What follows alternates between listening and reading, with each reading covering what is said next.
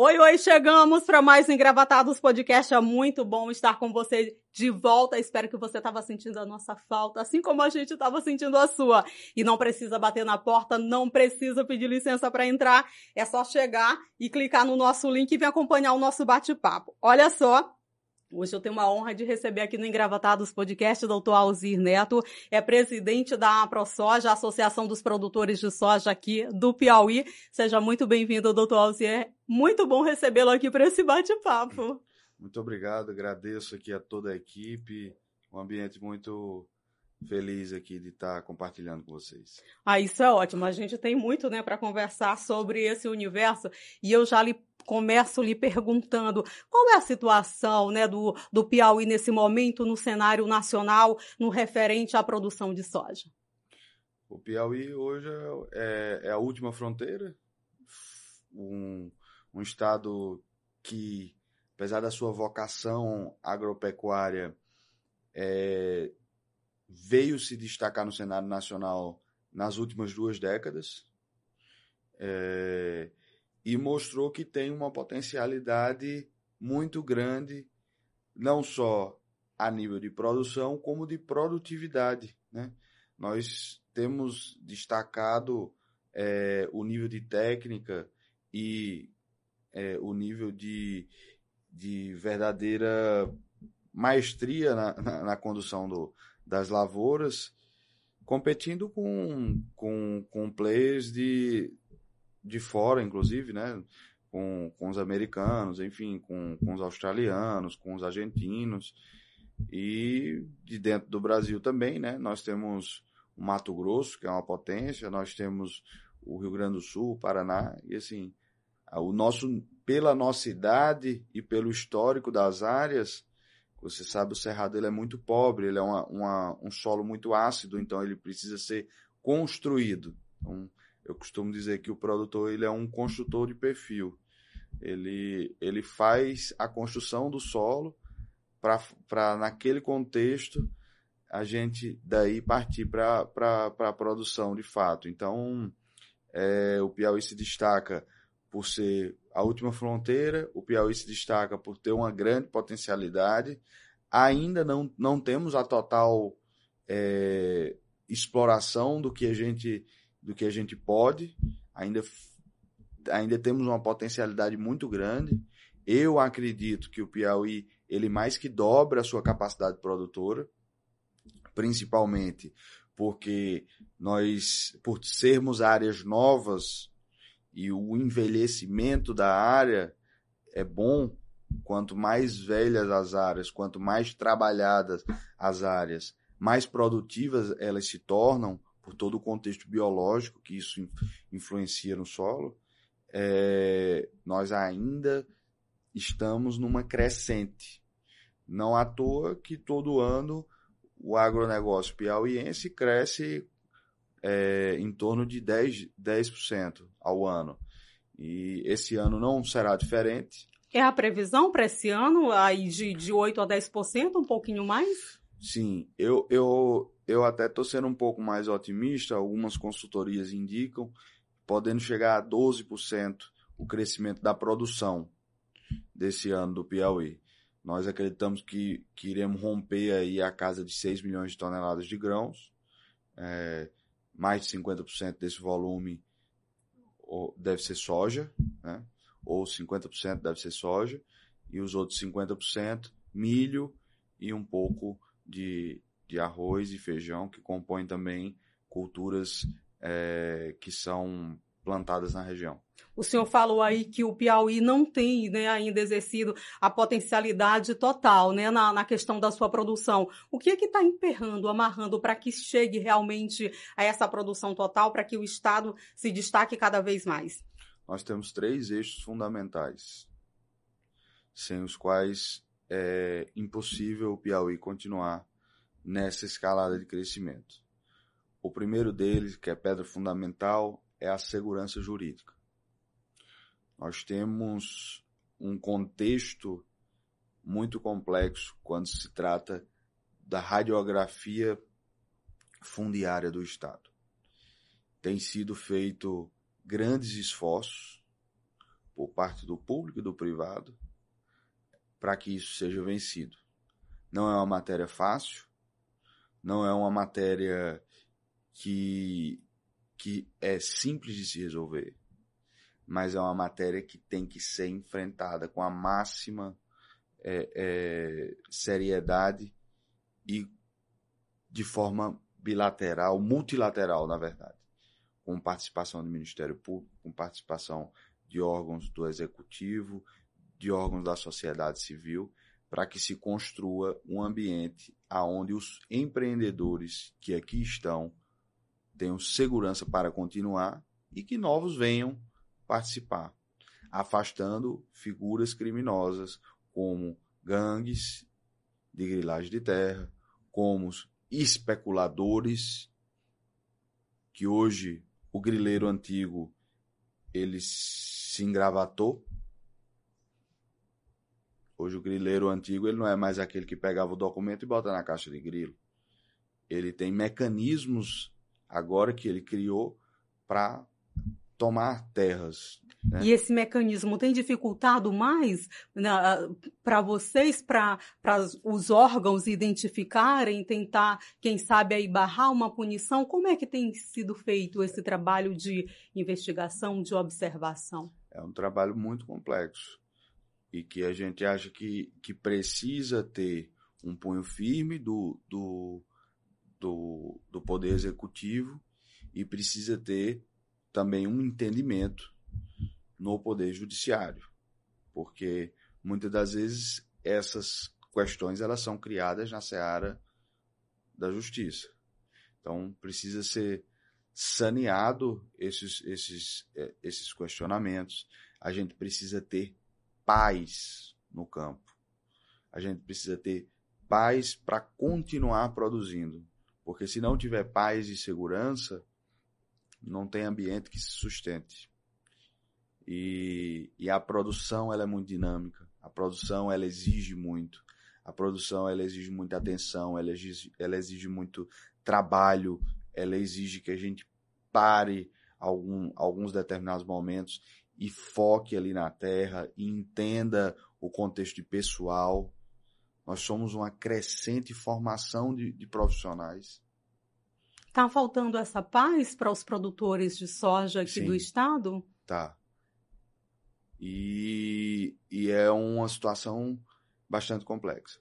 O, o, o governo tem feito um trabalho louvável, pode-se dizer, no sentido de identificar as falhas que houveram em algumas titulações, algumas posses precisam ser discutidas ainda, mas é um dos pontos, é a pedra fundamental. Sem segurança jurídica não, não cresce. Sem segurança jurídica não tem como continuar investindo numa região. E afugenta uma série de pessoas sérias que querem vir. Automaticamente, se você assusta pessoas sérias, você vai chamar a atenção de outros grupos não tão sérios. É um ponto que ele, ele é complexo e ele precisa ser melhor debatido. E existe um plano importante que está sendo construído. Qual é esse ponto? É o programa fundiário que entende a necessidade de é, de se voltar à origem de tudo. Porque todas as áreas um dia foi de ninguém, né? Automaticamente eram do Estado. Então, se você consegue constituir essa cadeia dominial e consegue no ambiente determinar que é, o produtor precisa ser preservado, aquele que está produzindo em cima da área tem direitos e precisa ser saneado e constituir um documento que amanhã e depois não seja todo o tempo questionado na justiça, esse já é um primeiro ponto.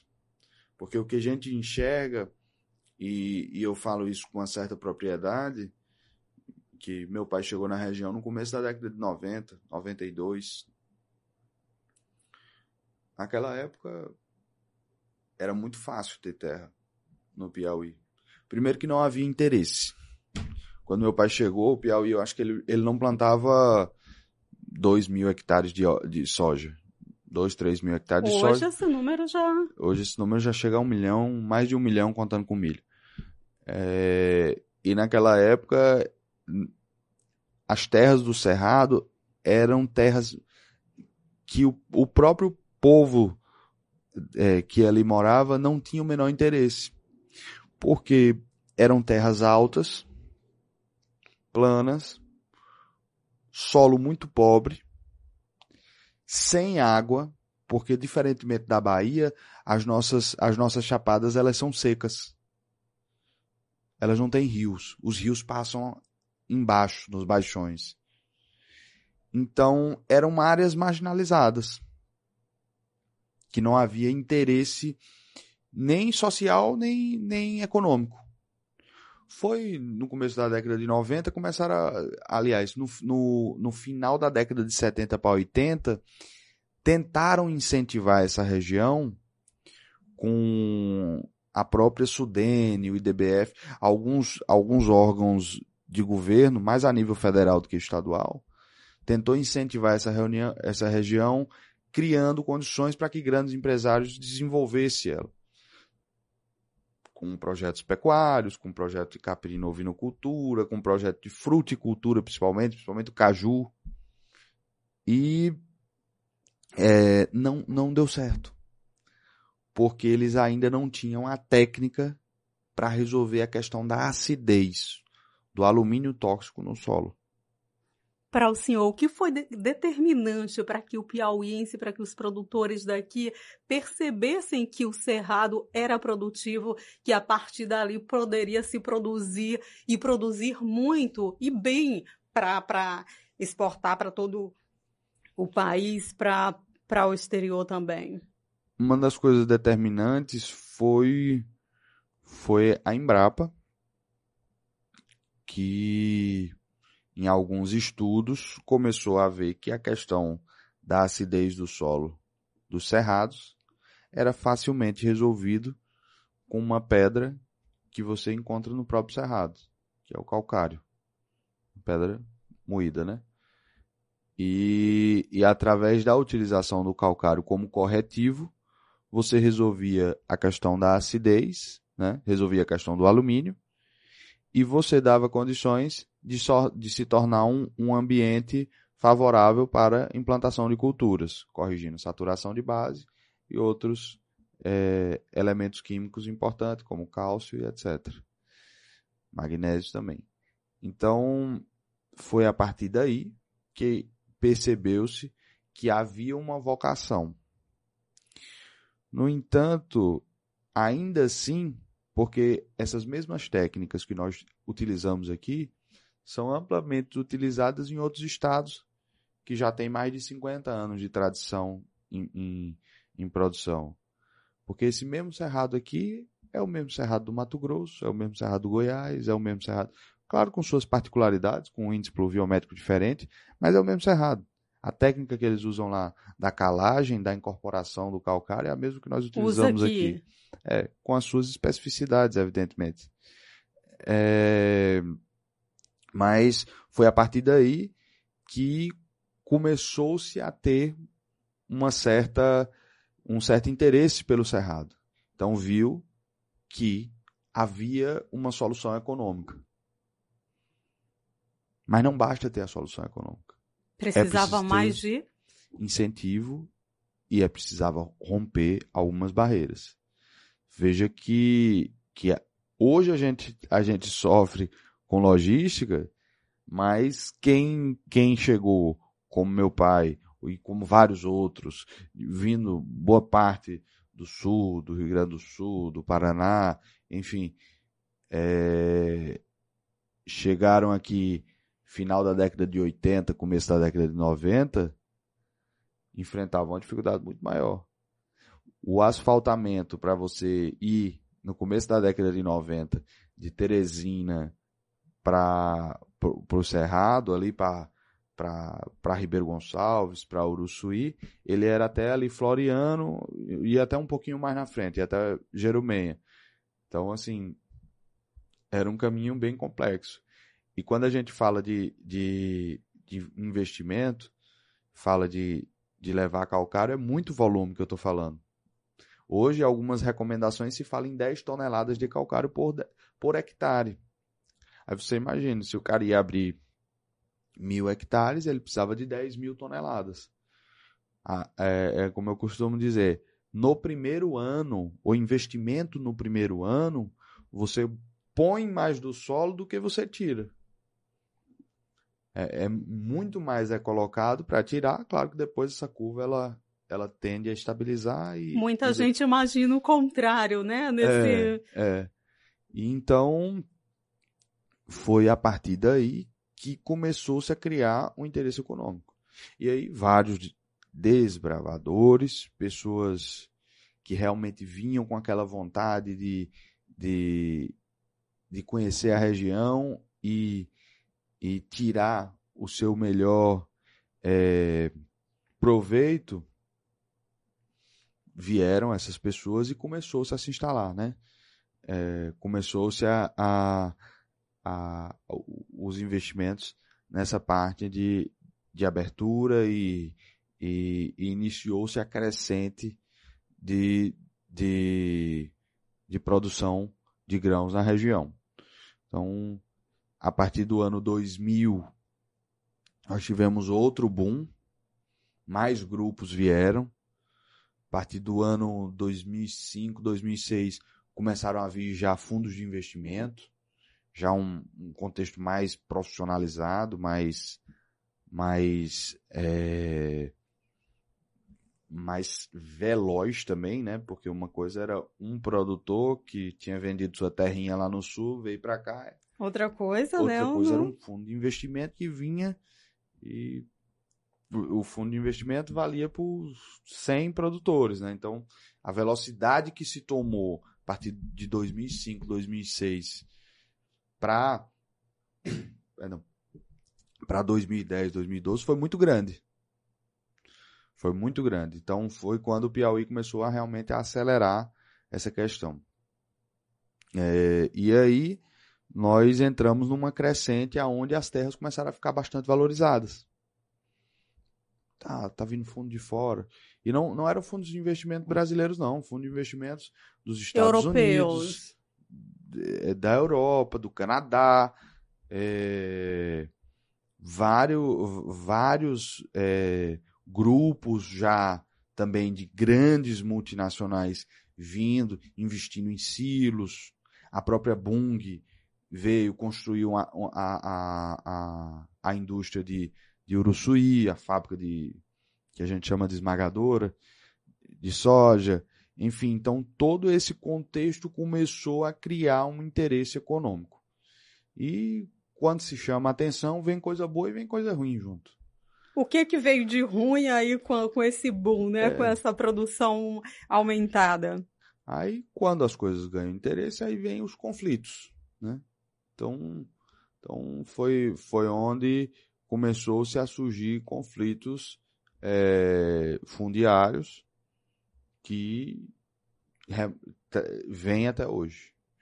Então, é, nós tivemos um, um, um contexto de verdadeira colonização dos cerrados, que se iniciou no final da década de 70, com muito pouca é, capacidade de transformação, certo? Eram projetos focados não em grãos, tinha já no seu contexto, mas não, não era o objetivo. É, depois passou para a questão dos grãos, depois vieram grandes grupos, e agora a gente está vivendo um momento de consolidação disso tudo. E eu acho que o próximo momento que o Cerrado vai viver é um momento de integração e da agroindústria. E esse momento ele está próximo de chegar, o que é determinante ali, o que é, que é fundamental para que ele aconteça? eu acho que nós estamos muito próximos de, de chegar nesse próximo momento. É preciso sanear os problemas, pacificar o, o, os cerrados, criar a infraestrutura necessária, seja de estradas, seja de ferrovias, e de hidrovias, que nós temos um rio que é nitidamente navegável. É... E nós precisamos de um contexto, de um ambiente de incentivo. Que tem que botar na mesa sociedade civil, poder público, todos os atores. Porque não funciona. As coisas não funcionam. É... Não é uma pessoa que transforma. Não, não, as coisas não acontecem por o interesse de uma pessoa, as coisas acontecem por um coletivo de pessoas. Então é o interesse do município, é o interesse da comunidade, é o interesse do empresariado, é o interesse do poder público, é o interesse de investidores às vezes de fora. Se a gente conseguir criar um ambiente que a gente consiga colocar todas as pessoas, trazer para cá, mostrar a potencialidade que o Piauí tem, porque é natural, aonde onde tem um potencial de produção de grãos, é inevitável que venha a agroindústria. E o poder de transformação econômico, tudo isso que eu te falei, que acontece hoje no Piauí, aí ele é exponencial. Porque a indústria, ela transforma muito mais a, é, é, a sociedade do que, um, um, do que a produção primária. A produção primária ela é base. Mas veja, uma fazenda de, vamos dizer, uma fazenda de mil hectares, que tem uma lavoura de mil hectares, vai empregar 15 pessoas. Mas se você pega uma indústria que. E eu não falo de grandes indústrias, mas vamos pegar uma indústria de ração, que produz ali é, X por, por ano. Por menor que ela seja, vamos dizer que ela produza mil toneladas por mês, algo do tipo. Ela vai empregar muito mais do que isso. Então, assim, e o, a, as proporções são maiores, a transformação é maior, o nível de capacitação é necessário. Nós temos uma crescente em, em profissionalização das nossas pessoas que é muito significativo o, a, o próprio ensejo das fazendas, eles trazem consigo uma verdadeira escola. Hoje, é, até pelo preço que as coisas se tornaram, né? Todo mundo, eu acho que esses últimos anos foi assustador, né? De tudo, acho que de um, de uma caneca, de um, vamos começar antes da pandemia quanto custava um, uma máscara e hoje quanto custa o, um, um celular, enfim, um, um automóvel e hoje quanto custa. E da mesma forma, os implementos agrícolas, né? Então, assim, é, você pensa em implementos que são extremamente é, abarcados de tecnologia e você às vezes entrega esse equipamento para uma pessoa que não tem formação. E isso vai ser, vai ser um complicador aí, né, para você chegar a esse objetivo que se pensava no início. Então, aqui a gente já volta ao ponto inicial que o senhor destacou, é da questão de, de, de, ser profissional, né, de estar tá qualificando essas pessoas que trabalham na área, né, o quanto isso é fundamental. Exatamente. Então, é, esse contexto, ele traz uma uma necessidade de, capta, de capacitação. E algumas fazendas se tornam verdadeiras escolas, né? Eu costumo dizer, a, gente faz um pouco de um trabalho de, de, de pegar e ensinar mesmo essas pessoas, porque não tem como. E, e, e, e nem, e, e nem tem necessidade de trazer ninguém de fora. Não tem, porque a gente ouve muito aqui no, no estado, desculpa de, de lhe uhum. interromper, é, muitas pessoas dizem, ah, vai é, se implantar, iniciar a indústria tal, precisa se trazer pessoas de fora porque o piauiense não está preparado. No caso aqui da produção, né, no caso de vocês da ProSoja, é, não tem essa necessidade. O que, que o senhor poderia destacar como caser de sucesso? É, o senhor citando as fazendas, né, que, que qualificam, o que, que o senhor poderia destacar para a gente? Eu não tenho nenhum funcionário de fora. Todos os meus funcionários são, desde o gerente até o mais simples, são todos piauienses. É, a maioria das fazendas são dessa forma. Porque a capacidade de trabalho do piauiense é exatamente a mesma do paranaense, do, do, do, do gaúcho e de todos os outros. É óbvio, e até a velocidade que, que os equipamentos têm, têm evoluído, né? Se você pegar um, uma máquina é, é, agrícola, um, uma colheitadeira nova hoje e pegar uma de, de cinco anos atrás, você vai ver uma diferença absurda. Você pegar uma de 10 anos atrás, é. A gente tinha até uma. Uma, uma colheitadeira de 2005. E para máquina agrícola, podia dizer que não é tão velha. 15 anos, mas.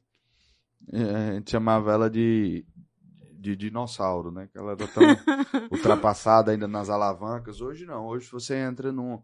Você, é, é, é um ambiente gostoso. Eu mesmo gosto muito de, ou, ou colher ou plantar.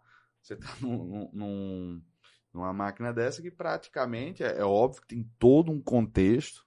Eu falo assim, para eu, eu sento lá, eu planto e colho, mas na hora que acontece algum problema de fora que tem que ir lá resolver, tem que ser o, o dono da máquina mesmo, que é o, o, o operador. Tecnologia hoje bem. É. Então, assim, essas pessoas estão tão, tão em, é, em constante atualização. E é fantástico, eu, eu, eu sempre costumo dizer isso. O, o, o maior recurso que nós temos não é a terra, o maior recurso que a gente tem é o, é o povo. É, é, a, é a parte pessoal. E eles que fazem a grande transformação, porque eles pegam máquinas que às vezes custam 2, 3 milhões de reais e eles conseguem é, fazer um, um, um trabalho de excelência parece que nasceram dentro da fábrica. Então, assim, as pessoas que têm tido oportunidade, e quando você dá uma oportunidade para uma pessoa que ela enxerga, que ela entende o contexto dessa oportunidade que está sendo gerada, isso é, isso é, isso é fantástico. Doutor Alzi, falta ainda essa percepção para muitos empresários de entender que o cidadão ali, que o ser humano tem essa capacidade e que não é só a máquina? Eu acho que para os empresários de sucesso, não. Eu acho que eles entenderam isso aí. Alguns que devem estar quebrando a cabeça aí, porque o, o, o que transforma, o que brilha os olhos é a oportunidade da pessoa que ali nunca teve um nada, né? Você sabe que essas regiões são eram extremamente pobres e tudo mais e tiveram né? uma perspectiva e um, o nível salarial das nossas regiões é totalmente diferente também, né? Hoje, um, você pegar aí um operador aí, é um, é um, é um salário considerável. Se você pegar um, até a base mesmo salarial dos nossos sindicatos é bastante alta, a gente até, às vezes até compara com outros estados. A nossa, o nosso piso salarial é mais alto. É, isso não é ruim. Não, não, não falo isso é, achando ruim. Eu acho pelo contrário. Eu acho que, que a gente precisa é, justamente investir em pessoas. E é aí onde se tem um grande, um grande diferencial. Porque se a gente tem condições é, de, de, de tornar a terra agricultável e se a gente tem pessoal para cumprir as funções, porque uma durinha só não faz verão, né? Então, a gente tá com, com a faca com queijo na mão. Bom, você que está chegando agora, seja muito bem-vindo aqui no Engravatados Podcast. Aproveita e se inscreva aqui no nosso canal, deixa sua mensagem. Estou conversando aqui com o doutor Alzineto, presidente da ProSoja aqui do Piauí, né, a Associação dos Produtores de Soja aqui do estado, batendo um papo super importante porque é muito interessante a gente observar tudo isso e é algo que faz parte da nossa vida, né? Faz parte do nosso dia a dia e vai ajudar realmente a cada um de nós por mais que a gente pense que não faça, né, doutor? Hum. Você que é empresário, traz a sua empresa para anunciar aqui com a gente. Bom, o senhor destacava aí a questão da importância né, do povo, é do, do, do, do, cidadão, da pessoa que vai manusear uma máquina, do quanto é necessário para o empresário né, perceber isso. O senhor já percebeu, o empresário de sucesso já deixou claro aqui que tem essa percepção muito rápida. A gente falando um pouquinho das dificuldades dos gargalos, porque não, não só na questão é da produção de soja, mas outros produtores também sempre destacam muito no momento de escoamento né, do, do, do, seu produto, fala na questão da, da infraestrutura. O senhor já até destacou um pouquinho uhum. sobre isso. Como é que está a questão da, das estradas no momento de tais quando a soja, o milho, que maior dificuldades vocês têm encontrado e o quanto isso tem sido prejudicial nesses momentos na produção? Oh, o Piauí é muito interessante, porque o, o Cerrado Piauiense, ele ele é uma, uma, uma região, de certa forma, muito unida, geograficamente falando, é muito próximo. E a grande dificuldade nossa hoje ainda é rodoviária, rodovias, né? estradas. É, nós temos no contexto Norte-Sul a 397, nós temos no contexto leste-oeste a 392 e nós temos no contexto interligando essas duas a 247. Todas são, são rodovias estaduais.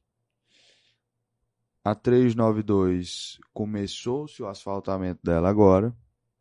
A 392 tem, tem quase 60% da produção do estado. A 397 tem um pedaço dela feita e tá se e se iniciou outro trecho, entrou também na parte da parceria público-privada. Todas essas, essas rodovias, elas, elas ainda são em, em, em leito natural. Então não suporta água, peso, volume e constante. Então, assim, é um contexto muito complexo, é um contexto assim que preocupa, é, encarece demais o custo de frete. Então, esse preço ele chega, ele chega e ele inibe novos investimentos, porque precisamos investir em estrada, então às vezes não se investe tanto em coisas que seriam mais prioritárias entendendo que o contexto da estrada seria uma responsabilidade do próprio governo. É, o fato é que tem se encaminhado, tá, tá, no, tá alguns programas o governo é, colocou a prioridade dessas estradas, existe aí já boa parte delas licitadas para que aconteça.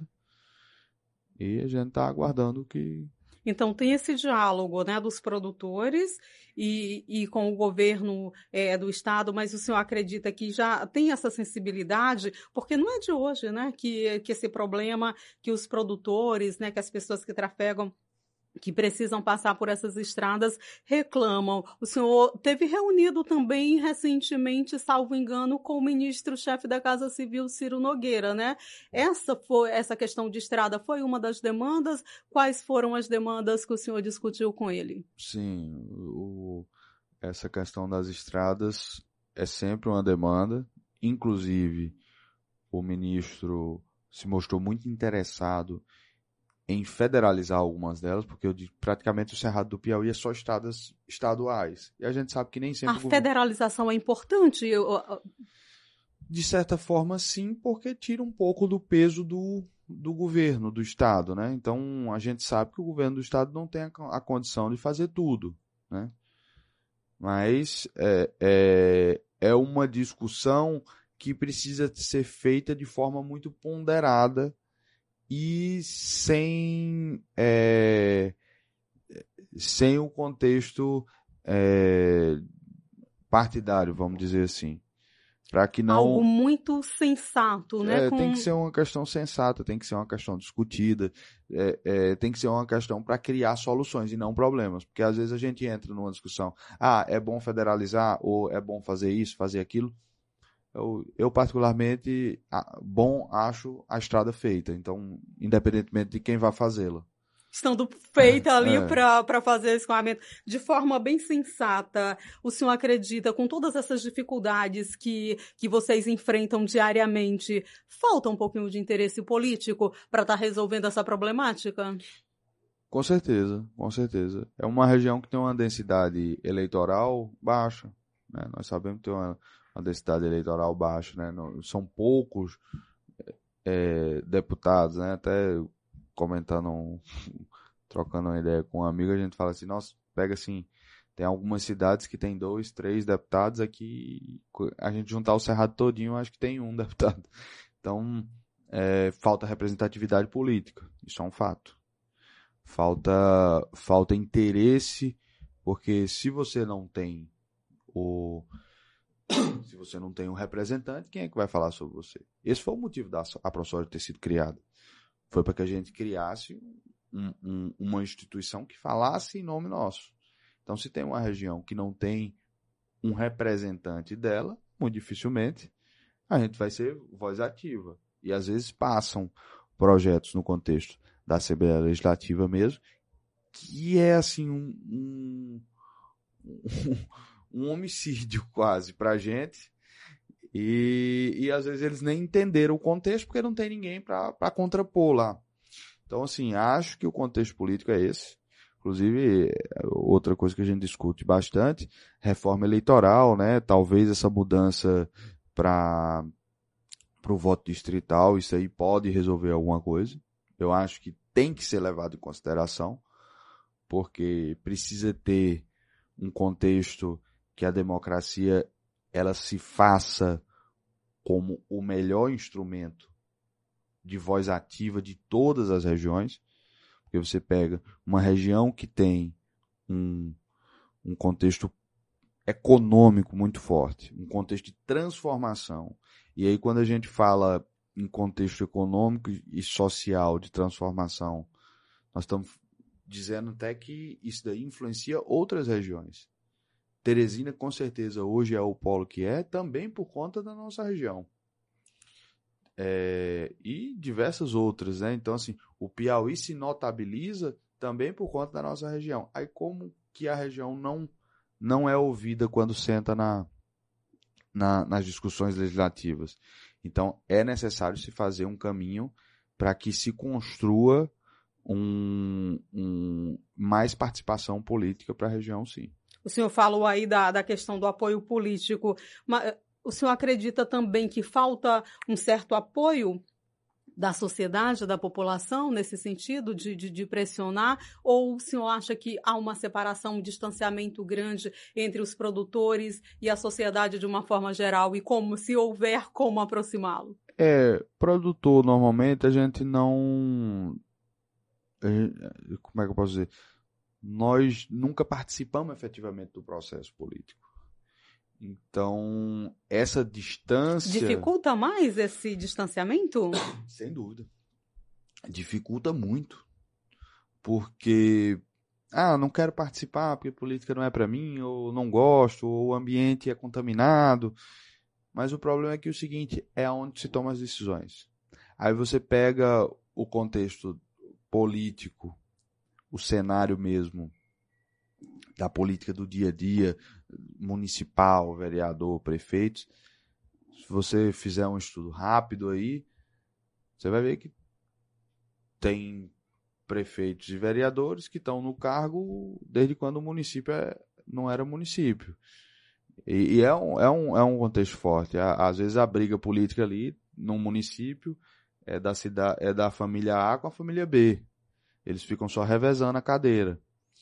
Então, acho que nesse contexto, e aí o produtor ele não, ele realmente não, não, não toma esse protagonismo que deveria, porque tem a sua atividade, eu entendo, e assim também é, é, a gente faz essa, essa meia culpa, mas acaba que a gente fica sem a representação. Temos uma boa interlocução, mas é como se, se acontecesse o seguinte, que ah, a gente discute política com eles, mas a gente não não senta na mesa, a gente não participa, ou a gente não quer participar desse modelo político que está aí posto.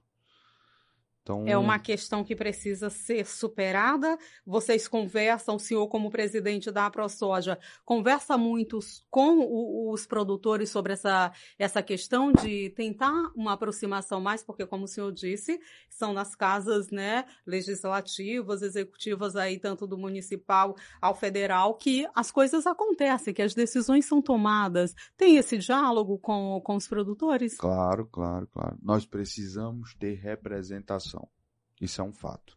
Seja nas câmaras de vereadores, seja na, nas prefeituras, seja na Assembleia Legislativa, na Câmara Federal, em todos os lugares. Todos os estados que conseguiram se desenvolver de forma veloz, pega o Mato Grosso de 50 anos atrás e faz uma escalada. O Mato Grosso entrou num eixo de desenvolvimento quando a classe produtora assumiu o poder. Então, isso é uma saída. O senhor, o senhor teria essa disposição de colocar o seu nome para uma disputa não. dessa? Tem alguém? Já diga não. não. Eu, particularmente. Do grupo. Oh, oh, do grupo tem alguém é, que, que tem é essa disposição? Fundamental. Não por conta do meu perfil, mas é, mas é fundamental. É necessário. Nós precisamos ter. E não é assim, não. É um. O que às vezes acontece, né? Não, nós temos aqui, esse aqui é o nosso representante. Mas ele não é produtor, ele não vai sentir a mesma dor. É igual a gente chega em Brasília. Eu sou vice-presidente da ProSoja Nacional também. E, e, a gente participa de alguns almoços, vai para frente parlamentar da, da agropecuária e tal, senta lá, discute algumas coisas. E o pessoal respeita a ProSoja porque a ProSoja é feita de produtores. Porque tem muitas entidades do agro que são políticos profissionais. Não, não, não vieram da base. Eles não têm a mão suja de terra, não tem terra embaixo da, da unha. Então é muito difícil sentir a dor. É muito difícil entender o que, é que a classe produtora passa. Se não entende o que a classe produtora passa, evidentemente que a, a, a defesa dos interesses da classe vão ser diferentes. Então, o senhor acha, porque quando se fala é, Câmara Federal, Senado Federal, é tipo bancada do agro, tá faltando ali mais produtores para tá. sentir essa dor? E que dor é essa, doutor Alzir? É justamente a dor de entender que é uma classe que é uma atividade essencial, que passa dificuldades como qualquer outro, e do mesmo jeito que eu defendo a representatividade da nossa classe, eu defendo qualquer outra. Acho que todos têm que estar representados. Acho que o cenário é, é, republicano é para que isso ocorra. Mas, assim, a gente confia em quem de fato tem a, as mesmas dores e entende a necessidade que se passa. A agricultura ela, ela vive de, de muitos percalços. O pessoal às vezes elege assim, ah, aquela propaganda da Globo, né? O agro é pop. Né? É pop? Não é tanto assim, né? né? né? O dia a dia da, da, da agricultura é bem complexo. Às vezes, você, às vezes a, a, a mídia faz uma, uma proposição, não, o preço da soja, da saca de soja histórico está lá em cima. Mas ninguém conta que o custo não está fechando, porque o, o preço dos, dos fertilizantes dos defensivos triplicaram, quadruplicaram em dólar, não era em real. Então, assim, é, fica uma fama ou, ou, uma colocação como se fosse muito fácil ir lá e produzir. E realmente é só quem não conhece para falar isso. É ruim para o agro isso, é essa essa distorção de pensamento? Eu acho que é ruim para tudo, né? Eu acho que é ruim, assim, é esse contexto de, de fake news, de, de propagar informações pelas metades ou meias verdades, isso não é bom para ninguém, né?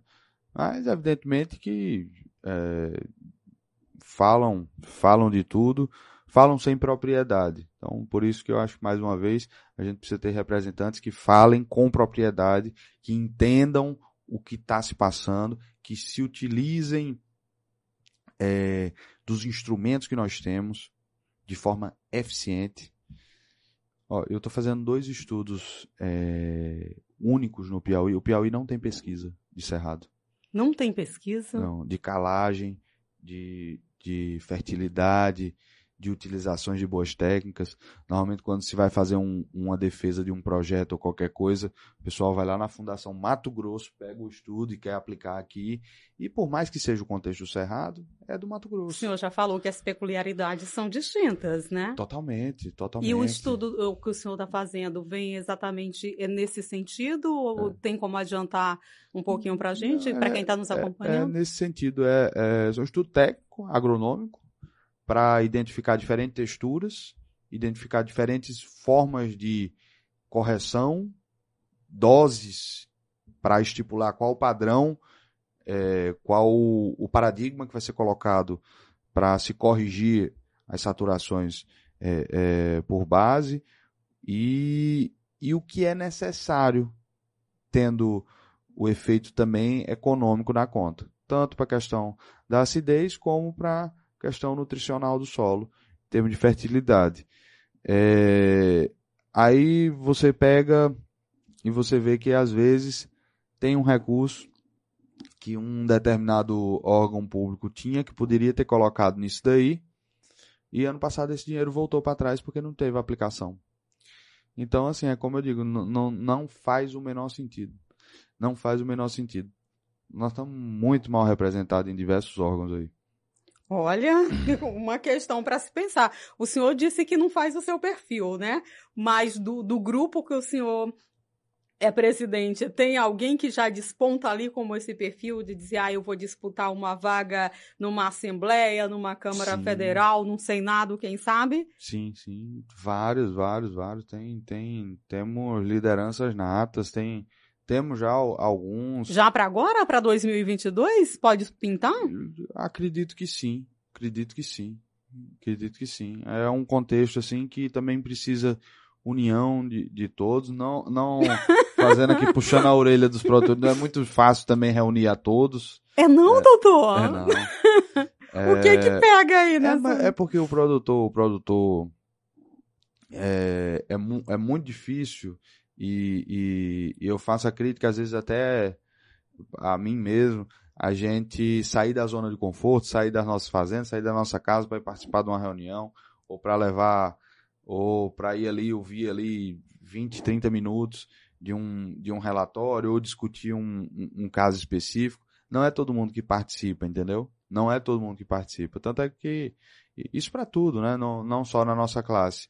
Então, às Todas vezes, as áreas é, tem. Às vezes a gente faz a crítica, coloca, e, e, e, às vezes essas mesmas pessoas que não participam, elas são as primeiras a, a criticar. Então, beleza, acho que a crítica é válida, mas tem que fazer o dever de casa, tem que vir participar para depois criticar. Então, é, é um pouco desse contexto que eu acho que a gente está vivendo e a gente precisa vencer, porque sem estarmos num cenário transparente de participação de todos, aonde, aonde a gente consiga colocar os nossos argumentos e ouvir o outro lado, não tem sentido.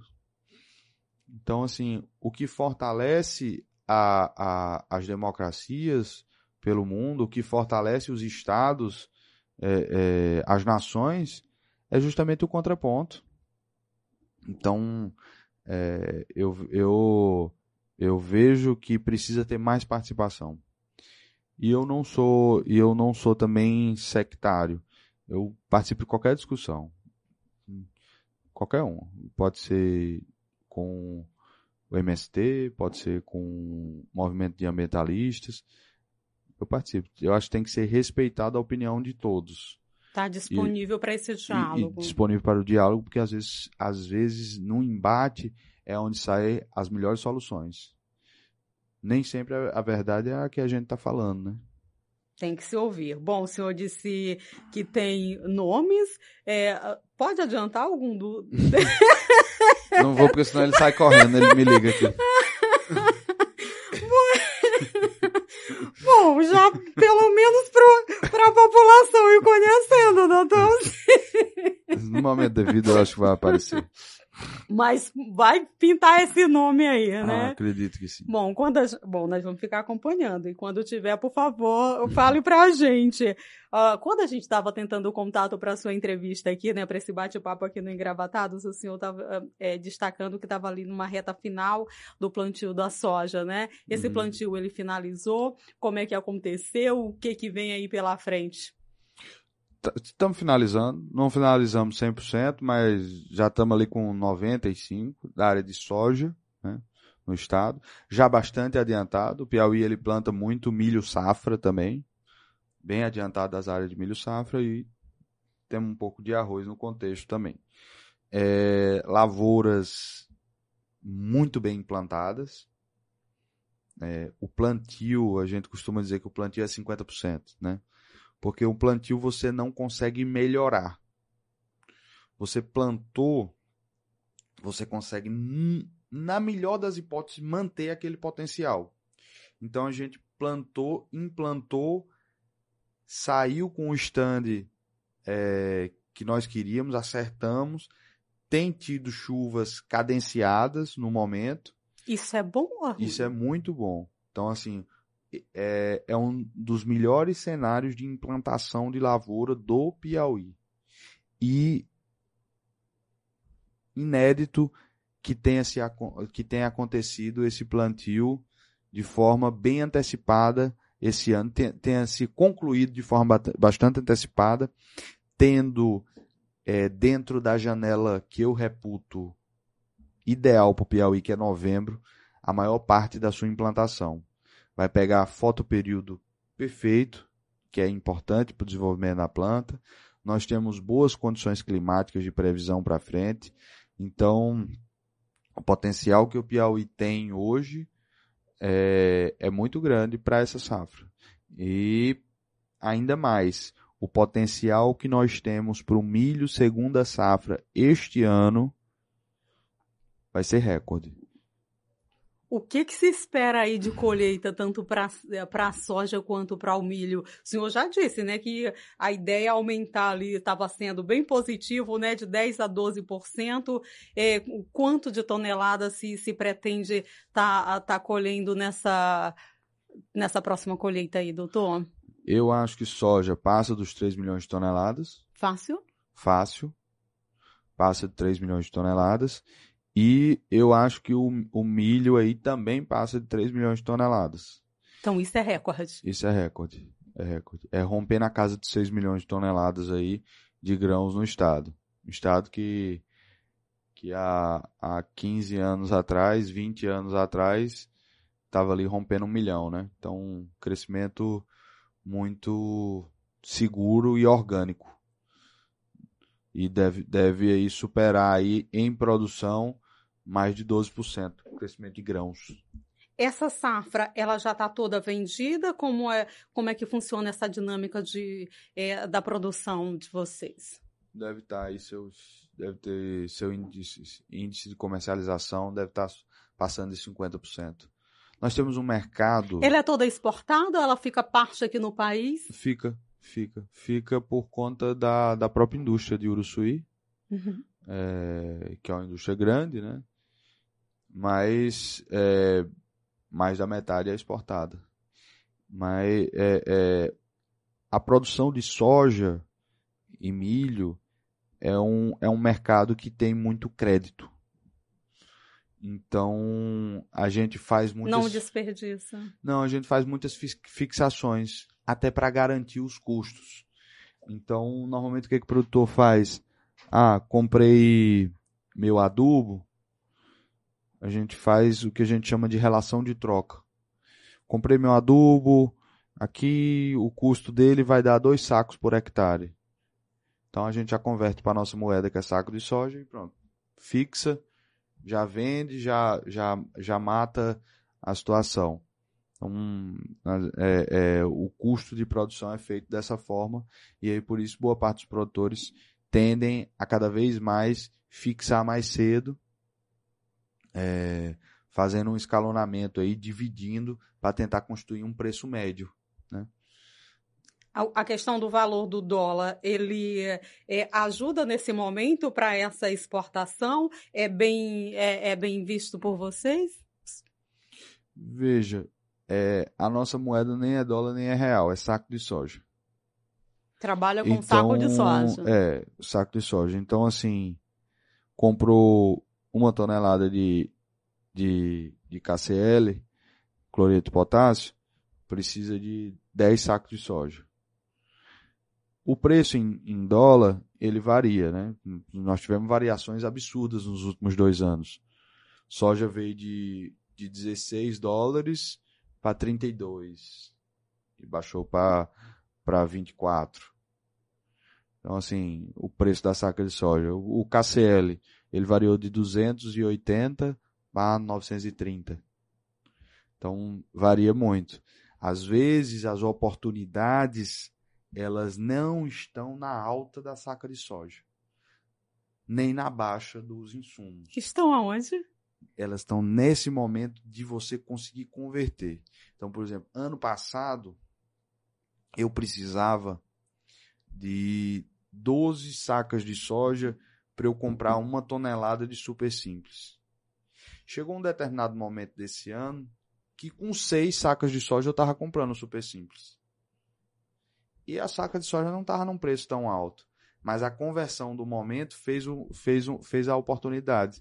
Então, a grande matemática financeira dos produtores é entender que a sua moeda é saco de soja.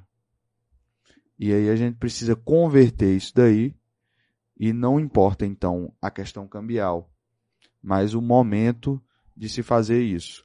Porque 70% dos nossos insumos são dolarizados. Todo defensivo agrícola, todo fertilizante é dolarizado. É em dólar. Então, para fechar isso daqui, não interessa o câmbio. Você tem que focar ali na, na, na saca, né? Você no saco. você tem que focar ali nessa, nessa relação nessa relação de troca que é a saca de soja. Que é o mais importante aí, né? A gente está falando, falando também na questão da colheita. O Piauí vai sediar, salvo engano, o senhor me corrija se eu estiver errado, eu ver essa informação. É o, o, primeiro evento nacional da colheita aqui no estado, né? 2022, fevereiro, é isso? Comenta um pouquinho sobre, sobre esse evento para a gente, doutor Alzir. É, esse evento foi um pleito meu, já no ano passado, na Assembleia Geral da da ProSoja Brasil e nós conseguimos trazer ele. Eu vou te passar as informações. Por favor. Mas será dia 17 de fevereiro. É um evento nacional, é uma parceria da ProSoja com o Canal Rural e alguns outros parceiros. Um evento que a gente vai fazer a abertura da colheita nacional de soja. Então, é um evento que a gente traz todos os nossos colegas e amigos lá do Rio Grande do Sul, Santa Catarina, Paraná, do Mato Grosso, da Rondônia, enfim, da Bahia, do Maranhão, vem todas as nossas estaduais, a gente até faz um ambiente, faz uma Assembleia Nacional para para abrir o evento e, e, é um evento que conta com, com participação é, de, da, da classe política, é um evento que a gente já o, o, último evento nós conseguimos levar o, o presidente da República, a ministra da Agricultura, acreditamos que para cá também nós vamos conseguir fazer isso. É, e a importância de o Piauí estar tá sediando esse evento aí pela primeira vez. Então... Qual é essa dimensão, né? Porque a, o Piauí é a última, a última fronteira ali, né? Sediar esse evento. Não foi fácil não tirar do Mato Grosso o evento.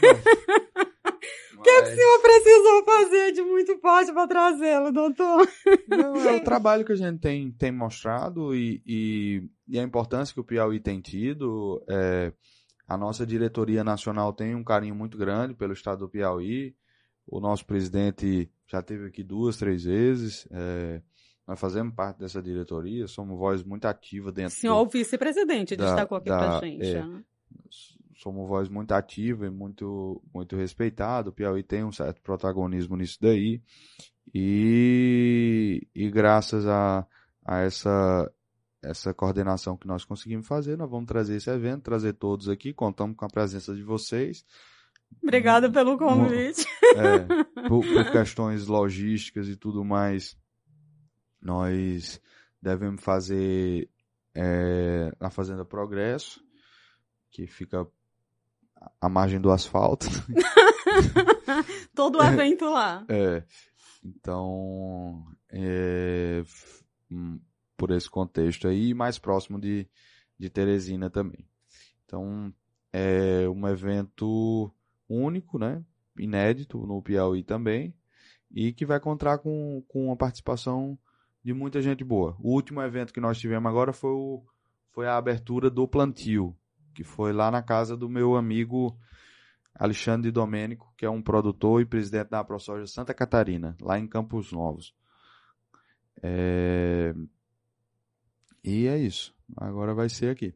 Então, só para reforçar aqui para quem está nos acompanhando pelo YouTube e também pelas plataformas de áudio, vai ser é, qual a data do, do, do evento desse 17 encontro? de fevereiro. 17 de fevereiro, né? Que no Piauí todo mundo aí já na expectativa para esse evento. Bom, só me explique um pouquinho para quem está nos acompanhando também. A gente falou aí de plantio, né? O senhor destacou plantio, falamos um, um pouquinho também sobre colheita. É, o que é o, exatamente o vazio sanitário da soja? É, qual a importância dele? Só para quem é leigo como eu. vazio sanitário é o seguinte: é... isso é uma, uma característica de países tropicais como é o Brasil. Diferentemente dos Estados Unidos, o nosso maior competidor é os Estados Unidos. É, lá, eles. O, o, Brasil passou os Estados Unidos algumas vezes, mas ainda é uma briga muito forte do maior produtor de, de soja. É, lá, como tem um contexto temperado, o, eles conseguem fazer uma safra apenas. O terreno é praticamente todo congelado, né? E aí só no ano seguinte eles depois que, que degela, que volta a florescer. Então eles têm, é, é, eu sempre costumo falar isso, até para o pessoal entender o que, que é o vazio sanitário. Lá eles têm um vazio sanitário obrigatório. Porque congelou, até as pragas congela junto ali. O Brasil não tem. Morre. O Brasil não tem. O Brasil é um país tropical. É um país que tem, tem lugares que se faz três safras. O Brasil não para de produzir. É o ano todo. Por isso da potencialidade da gente. Os Estados Unidos explora 60% do seu território com a agricultura. Sabe quanto é o Brasil? Dá um chute aí que você vai acertar. Prefiro não chutar, prefiro, prefiro ouvi-lo. 8. 8%. E nesses 8% a gente bate 60%. Lembrando que a extensão territorial dos Estados Unidos é maior do que a do Brasil. É, é então, nós temos uma vocação para a produção. Como o monocultivo, ele é uma questão muito delicada, por isso que eu, a gente sempre fala, produtores de soja e milho, né, não planta só soja, porque o monocultivo ele é muito complexo. Você condiciona pragas, você condiciona todo um, um ambiente negativo. O vazio sanitário ele se impôs para determinar que naquele período não pode ser semeado soja.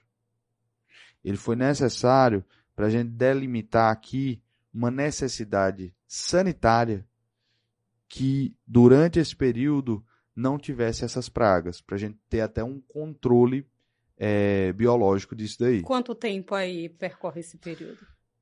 Oh, normalmente se inicia ali em, em junho, eu não vou saber te falar, mas é vai de junho a outubro, são quatro meses. Hum. É, é, aqui no Piauí. Então, são, é, é, é, um período que não pode se cultivar, certo?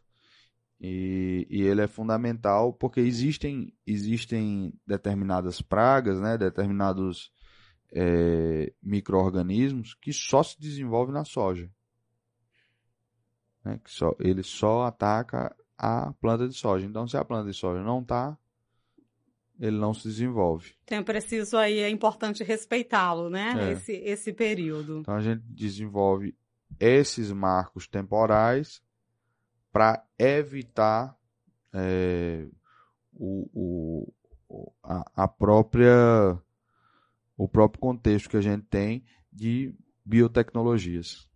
Bom, você que está chegando agora, já te contei, mas eu repito de novo. Estou conversando aqui com o doutor Alzir Neto, né, que é presidente da ProSoja aqui no Piauí, vice-presidente também da ProSoja Nacional, e a gente está nesse bate-papo aqui, tentando entender um pouquinho desse universo aqui dos produtores de soja. É leigo como eu, então venha junto. Infelizmente, a gente já está encaminhando aqui para o finalzinho do nosso bate-papo, mas já está convidado para voltar, porque a gente tem muita coisa para conversar ainda. Bom, mas antes do nosso, do nosso encerramento aqui, eu preciso, tenho mais umas perguntinhas para fazer, espero que a sua agenda permita, por favor. É a questão, o senhor já ouviu muito, porque a gente ainda ouve, que soja não alimenta. Para o senhor que é produtor, para os produtores, qual o sentimento quando ouve um tipo de fala assim, doutor? Não alimenta? Não, é, é, é, o, é o tipo de discurso que, que não, tem, não tem sentido. É, é assim, é, é, é, o discurso que a gente não tem nem, não, não precisa combater. Porque absolutamente tudo que, que você come na sua casa tem alguma coisa de soja. Se você me falar o seu prato de café da manhã, no óleo que foi fritar o seu ovo, tinha soja. No seu ovo que você comeu, tinha soja. Porque o, o frango, ele come, a ração dele 60% é farelo de soja. No frango tinha soja, no porco tinha soja, no boi tinha soja. Então essa não é andou para os produtores. No arroz tinha soja. A turma que é, que é vegetariana, absolutamente quase tudo que se come é a base de soja. É... Então, soja está em praticamente tudo. Não à toa é a grande commodity. Então, assim, é, é um discurso que chega a ser infantil, né? Não tem o que dizer, ah, soja não alimenta. Então, não tem o que discutir, né? Não igual, é, é igual você dizer, a bandeira não é verde. Não tem como você discutir. É uma questão do dia a dia, entendeu? A soja ela está presente em quase tudo. Em quase tudo. É incrível a potencialidade. Bom, a gente. O, o, hoje, a, a, maioria dos combustíveis, e aí eu estou falando já de mobilidade urbana, levam soja na composição. São os biocombustíveis. Hoje, é, hoje tem até. A soja está substituindo até alguns itens que fabrica até pneu. É, Hoje, com, com o, o, o óleo de soja, você produz a margarina. O óleo de soja você faz a maionese. O óleo de soja você faz é, tantas e tantas outras coisas que assim eu posso te trazer aqui. Tem o leite de soja, tem um, então, uma assim, infinidade de é itens. Um, é uma né? infinidade de itens e principalmente a soja é uma proteína vegetal que compõe toda a base de, de, de rações animais também. Então, a proteína animal, seja o, o, o bife, o, o, a carne de porco, a carne de frango, todos eles têm soja. Então é um discurso que não que não se afirma. Não, não, é um discurso que não tem sentido. É, é, é, uma infinidade mesmo. Mas realmente você pega assim, ah, nunca vi ninguém comendo soja, mas até comem. No, no Japão mesmo ele tem um, eles comem igual a gente come amendoim. Ele torra a soja e come. Então, é, a soja é um, é um alimento milenar, um alimento de muitos anos. Pela base, é, é um alimento que tem muita proteína. Né? A soja é rica em proteína. Então, é um, é um, é um grão é, bastante proteico. Diferentemente do milho, que é bastante energético. Então, é, é, a composição de milho e soja está praticamente em 99% da ração que é, que é dada em todos os animais. Bom, a gente vai conversando, né? E, e, e, vão surgindo aqui os questionamentos. Essa é uma pauta que ela não se esgota, né? O senhor falou aí na questão é, em, em, commodities e a, assim é, preocupa o senhor de alguma forma a questão da União Europeia de tentar barrar, restringir é, o a questão da, da, da, exportação, da importação de soja, exatamente já direcionada aqui pela questão ambiental. Qual é a análise do senhor? Ah, o senhor, já emendando aqui uma próxima pergunta, a política ambiental do governo federal, ela tem contribuído para que a, a Europa ela tenha essa visão, coloque esse tipo, diríamos, de sanção, de, de, de questão em pauta? Eu acho que que existe um contexto geopolítico muito forte por trás de tudo. Qual seria? É... Existem outros interesses em tudo isso que a gente precisa ponderar. Acho que o governo federal ele assumiu uma postura de enfrentamento e que talvez não seja a melhor postura. Não não sou perito não, não, talvez não tenha o gabarito suficiente para questionar é, essa, essa forma do, do governo federal agir. Eu, particularmente, entendo que precisamos mostrar antes de ir para um embate. Porque às vezes você está até certa na, no que você coloca, você tem razão no que você coloca, mas a forma que você está falando, você perdeu toda a credibilidade. Então, eu acho que a forma que o governo federal está falando, ele tem perdido, de certa forma, sua credibilidade. Mas o que ele tem falado não é mentira. Não é? Não. Especialmente o quê? Vamos lá, nós pegamos um país como o Brasil. 66% do seu território é conservado em vegetações nativas. Você pega a Europa, 66% da Europa é utilizada para agricultura, deve ter em torno de 10% de vegetação nativa. Os leitos dos rios brasileiros, todos têm matas ciliares, óbvio que acontece os, os excessos. A fonte energética brasileira, ela é praticamente limpa, ou é hidrelétrica, ou é eólica, ou é solar. Aí vai para a Europa. A Europa, a fonte energética é toda termoelétrica. É nuclear. É a pior possível. Você pega o contexto é, de preservação da Europa, foi para o saco. Você pega os leitos do rio da Europa, não existe. Então, assim, é muito fácil criar um discurso, ou se arvorar em cima de um discurso, preserve lá. É igual o pai que faz, que fala para o filho, faça o que eu falo, não faça o que eu faço.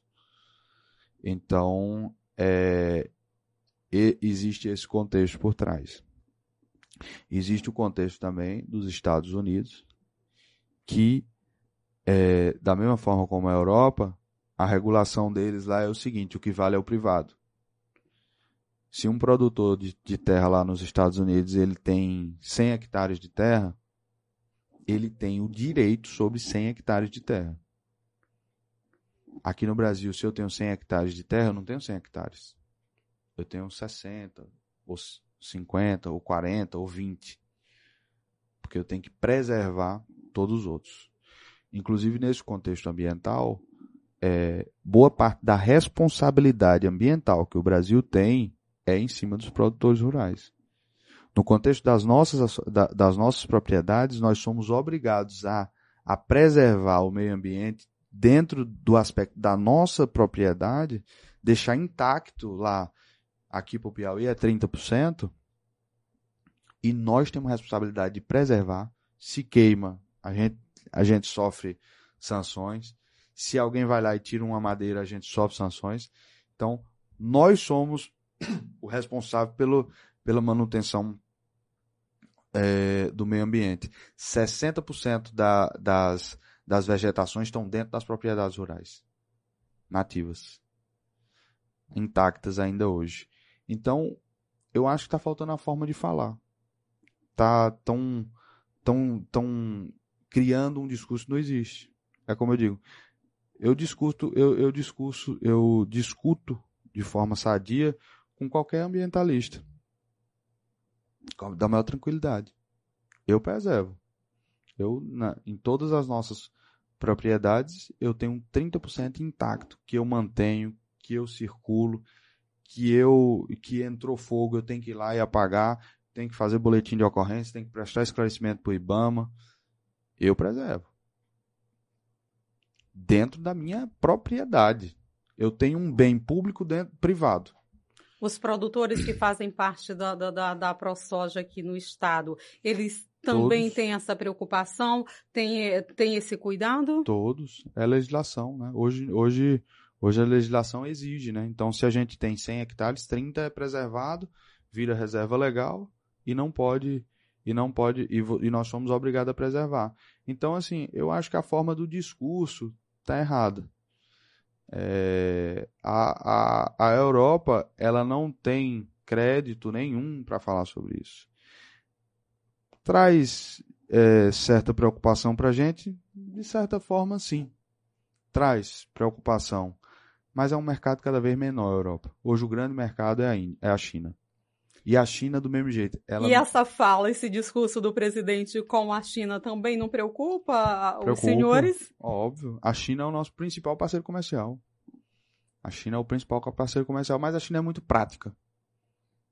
A China, ela, ela, é, ela, primeiro que é um, é um, é um regime comunista de capital de mercado.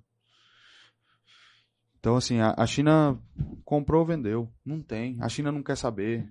A Europa quer exigir da gente medidas extralegais. Ela quer dizer, não é só suficiente 30%. A gente quer que vocês vocês preservem 30%, mas que vocês façam mais isso. É... A China não quer nem saber. A China quer comprar. A China hoje que é sempre, né, um dos maiores poluidores. Mas eu ainda né, nessa questão da China, é o senhor quando é, o presidente tem essa fala forte, né, referente à China. É, vocês têm abertura como produtores é, para falar com o presidente, chegar, ter esse diálogo? Vamos é, amenizar esse tipo de discurso para não prejudicar o agro? Já, já chegaram a conversar? Nós temos uma interlocução muito boa, mas, assim, é o presidente da República, né, e ele, ele não tem ele não tem muito muita papa na língua, não, né? Ele chegou falou. Decidiu, é, falou. É, seja, a gente tá aí vendo aí já. A postura dele é essa, né? Ele acorda de manhã, dá a entrevista lá e fala o que quer. Então, assim, é, é, eu não estou julgando se é certo ou se é errado, mas é o, a forma dele. Né? né? Foi a forma dele, ele foi eleito, então, assim, eu acho que ele tem é, direito sobre isso. A gente não tem que concordar nem, de, nem, nem não concordar, né? ele é o presidente da República, mas acho que acho que é, é preciso em determinado momento ter uma, ter uma certa prudência na hora de, de tratar o caso. É como eu digo, às vezes ele, o que ele está falando é 100% de verdade. A forma que fica ruim. Bom, aí é uma questão para a gente acompanhar de perto, né? Eu trouxe essa questão porque vocês lidam com isso, né? Acredito que diariamente, uh, 2021, um ano em que né, as organizações, o mundo está discutindo a questão do meio ambiente. A gente acabou de sair de uma COP26, né? Lá uhum.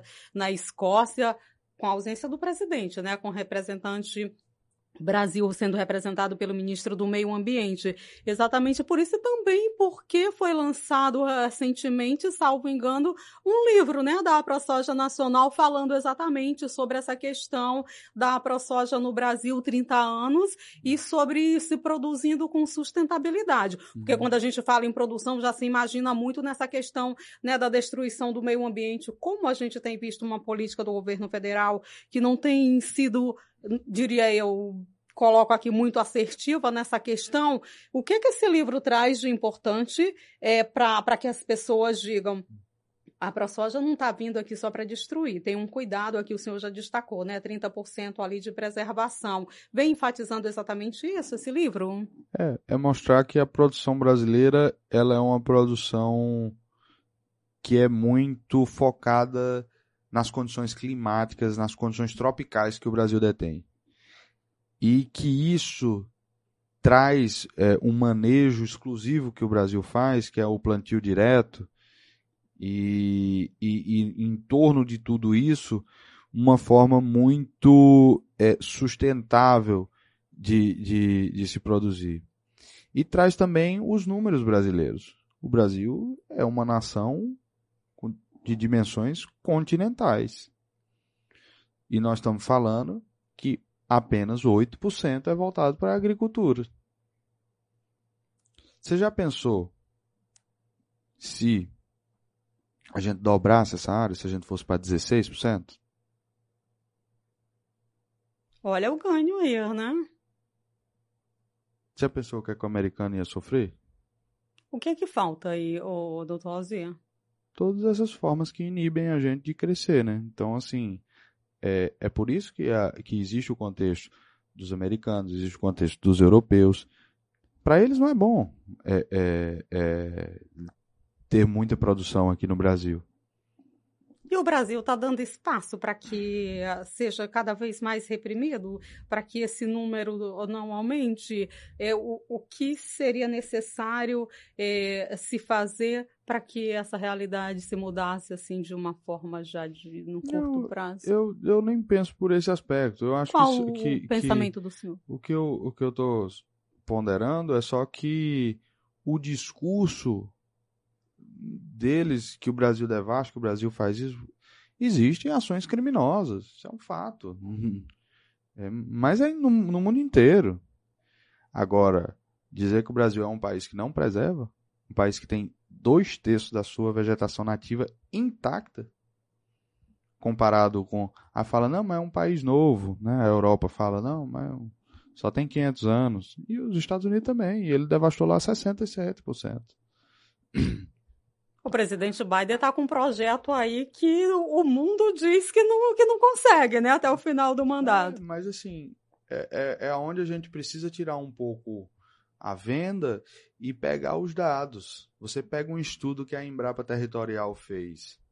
E não é à toa, o Brasil é conhecido pela, pela, pela sua exuberância, pela floresta amazônica, pela, pela, pela, por todas as, a, a a, a biodiversidade que existe aqui.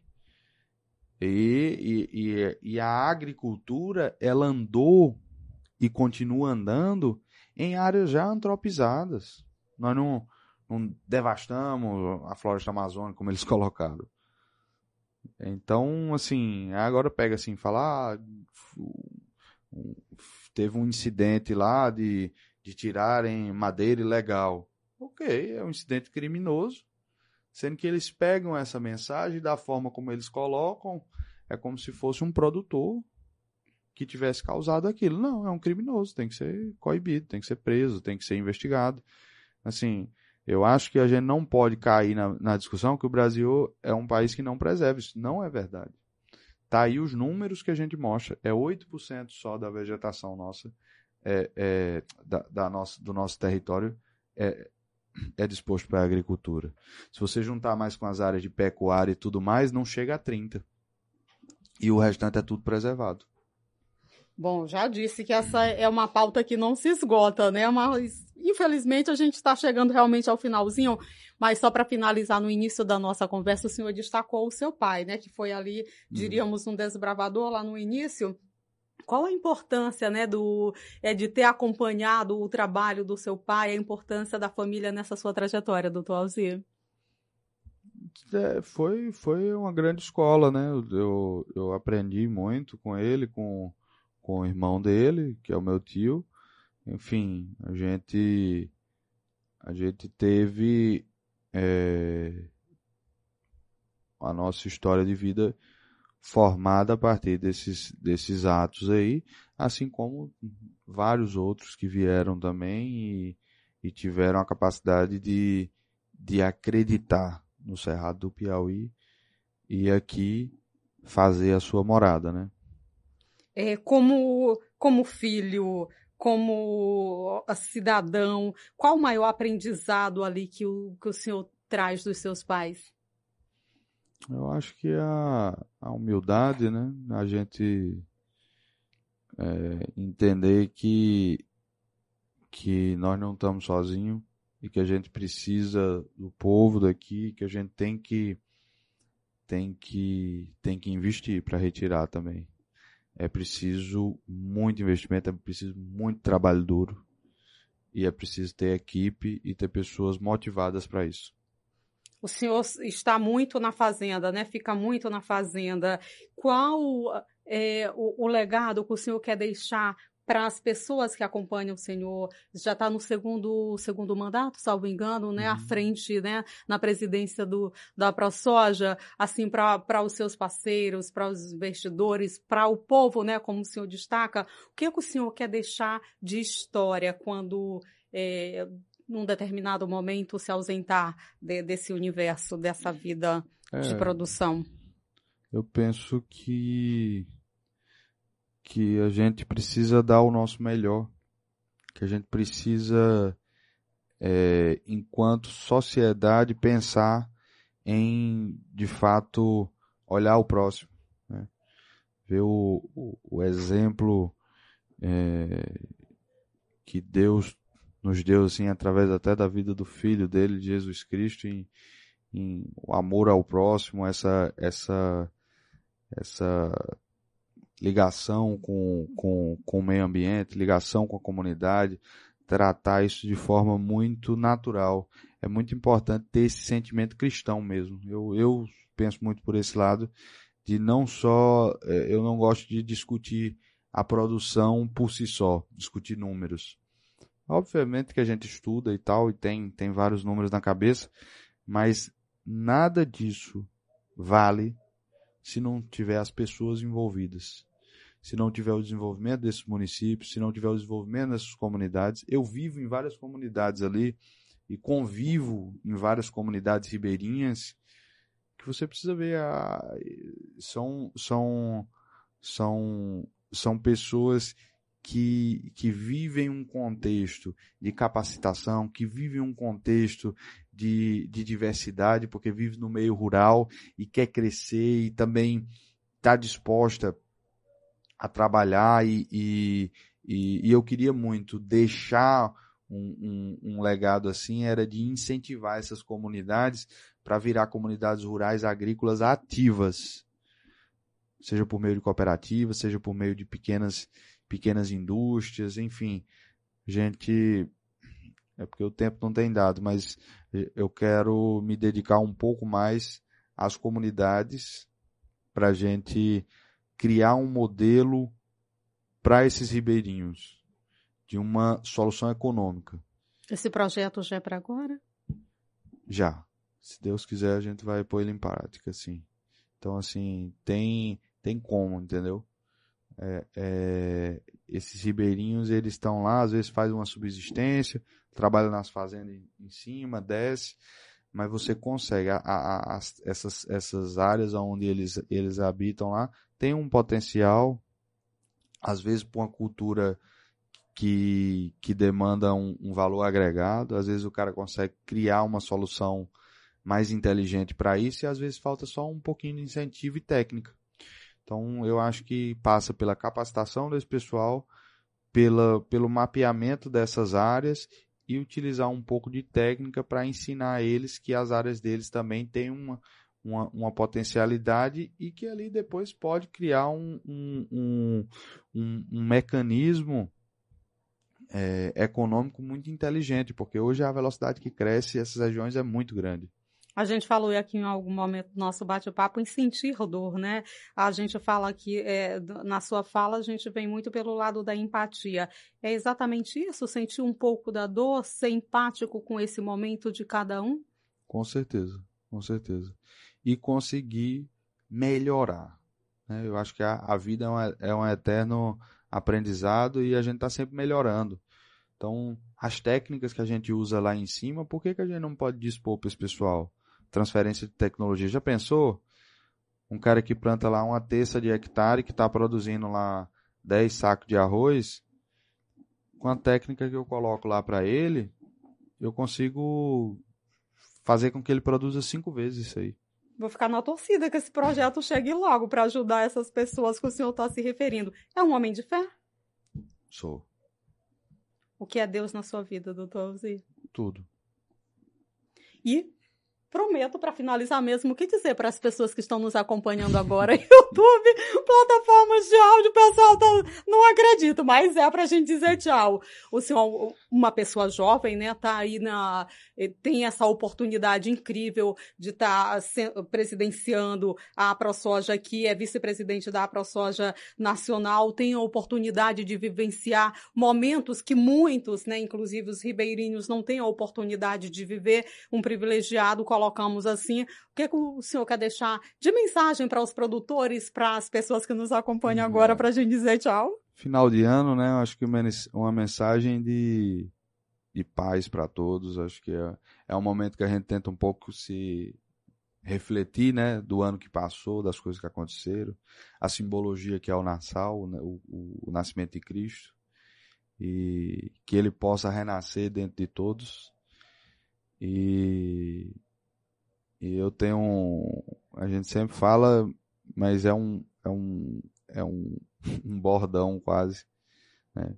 Só só colhe quem planta, né? Então que vocês plantem muita paz, muita muita sabedoria, discernimento e que a gente tenha um ano novo de, de muitas conquistas, uma excelente safra a todos os produtores do estado e não só do estado, mas assim da nossa capital Teresina e, e, e todos os outros também que de certa forma fazem parte desse nosso contexto. É isso, gente. É com essa mensagem que chegamos ao final aqui do Engravatados Podcast. Muitíssimo obrigado. Conversei aqui com o doutor Alzi Neto, presidente da ProSoja aqui do Piauí e vice-presidente da ProSoja Nacional. Para o senhor, não sei se a gente se encontra até lá, né? Um Feliz Natal para todos os produtores. Para você, a gente se encontra aqui. Abraço, fique bem, se cuide, se proteja. Obrigada, doutor. Obrigado. tchau, tchau.